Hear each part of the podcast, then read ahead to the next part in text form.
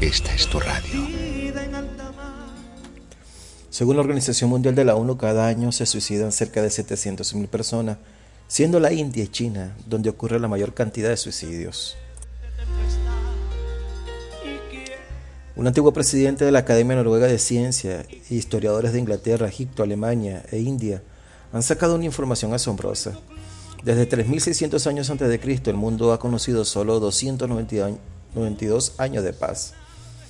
Durante este periodo han observado 14.351 guerras grandes y pequeñas, en donde un total de 3.64 millones de personas han sido matados.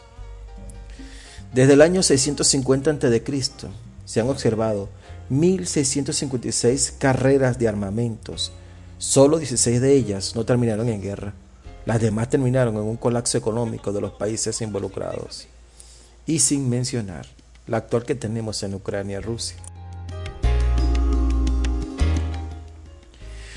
Recuerdo las respuestas comunes que le hacen a las mises cuando están en los certames. Le preguntan, ¿qué es lo que desea usted al mundo o qué mensaje le da al mundo? Ella siempre responde la paz mundial. Pero ¿será posible para el hombre por su propia voluntad alcanzar la paz mundial? Lamentablemente la respuesta tiene una sentencia bíblica y es que no. Romanos 3:17 lo dice, no saben dónde encontrar paz.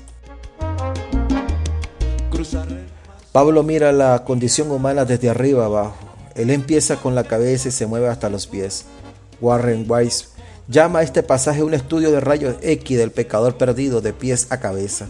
Esta mirada a la condición humana es deprimente. ¿Cuál es el punto? El apóstol Pablo quiere que comprendamos nuestra completa inhabilidad de salvarnos a nosotros mismos. La caída toca cada parte del ser humano y el inventario de las partes del cuerpo corrompida por la caída demuestra esto. No podemos alcanzar nosotros por voluntad propia la paz. Pero tengo una buena noticia. Aunque por nuestra propia cuenta no podemos alcanzar paz, tenemos una gran oportunidad. Y esa oportunidad la ofrece nuestro Señor Jesucristo. Él ofrece la paz que el mundo no puede dar ni sabe dar.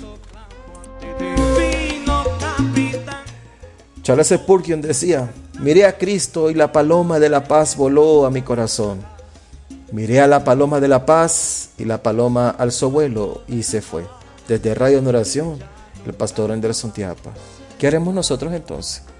¿Seguiremos buscando una paz en el mundo o iremos buscar la paz en Cristo?